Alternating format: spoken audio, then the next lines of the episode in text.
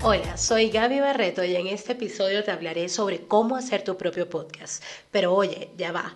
No es que sea la mejor manera. Este fue mi proceso, fue empírico y con las uñas, como dicen por ahí. La cosa es muy sencilla. En realidad, por lo general, las trabas casi nunca son técnicas, ni siquiera la traba del contenido, ni el talento. Yo soy partidaria de que todos tenemos algo que decir, todos tenemos algo que enseñar y todos tenemos cosas que contar. Y para todos hay público. La cosa se pone fea es con el bendito síndrome del impostor, que te hace hacer miles de cuestionamientos, que no tengo micrófono, que no sé cómo se hace, que yo no tengo tiempo y un montón de excusas. Yo tomé la decisión de dar el paso mandando al carajo al síndrome del impostor o al que dirán.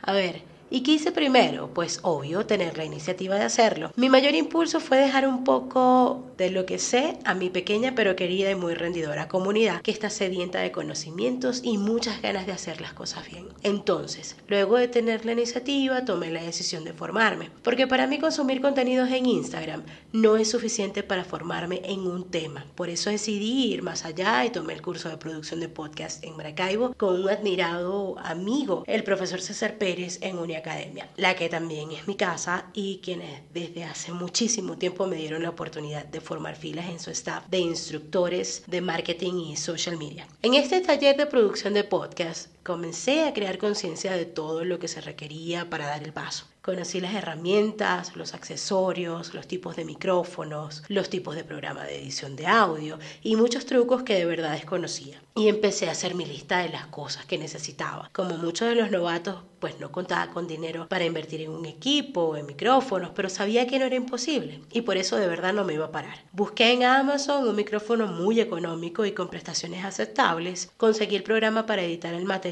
una vez grabado y así fui también agarrando fuerzas y convenciendo a mí misma y a mis miedos que me dejaran lograr este proyecto. Y así fue, llegó el micrófono, súper básico, pero una suma súper baja. Comencé a practicar y ahí empezaba lo bueno, organizar el festival de ideas y de contenido que bailaba en mi mente. Soy fanática de las listas, como te mencioné antes, y claro que hice una lista porque necesitaba ordenar todo con lujo de detalles y luego fui desarrollando. Hice una carpeta única y exclusiva para este proyecto. Creé y guardé cada documento, cada idea, desarrollé guiones. Aún siendo locutora certificada y con todos los cursos, talleres y clínicas de locución que he hecho, le tengo un miedo enorme al micrófono. Y ahí tenía un obstáculo más que superar, más allá de lo técnico, más allá del talento, más allá del que voy a decir. Y aquí estoy, practicando y practicando hasta que esto salga bien.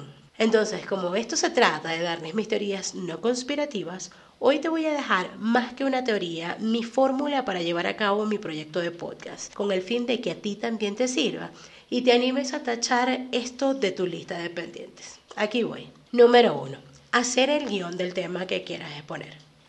Obvio, tienes que desarrollarlo, pero hacerlo como si estuvieras hablando tú mismo, siendo tú mismo. Número 2, un micrófono. Aunque esto no es tan necesario, es recomendable. Sin embargo, puedes grabar desde tu celular con alguna app, tipo iBooks, por ejemplo. Número 3, programa de edición y de grabación. Yo uso y usé Audition, ya que grabo desde la computadora con un micrófono de USB.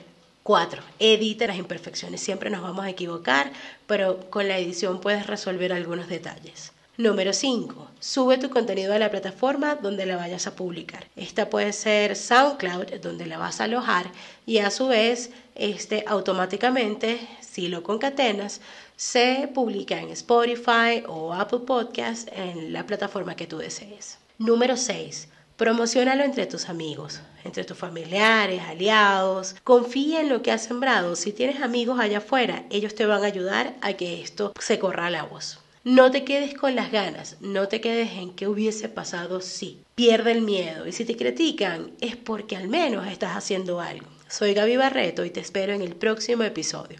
Recuerda ir a mi cuenta de Instagram, arroba Gaby Barreto MKT, déjame tu comentario y compártelo con tus amigos.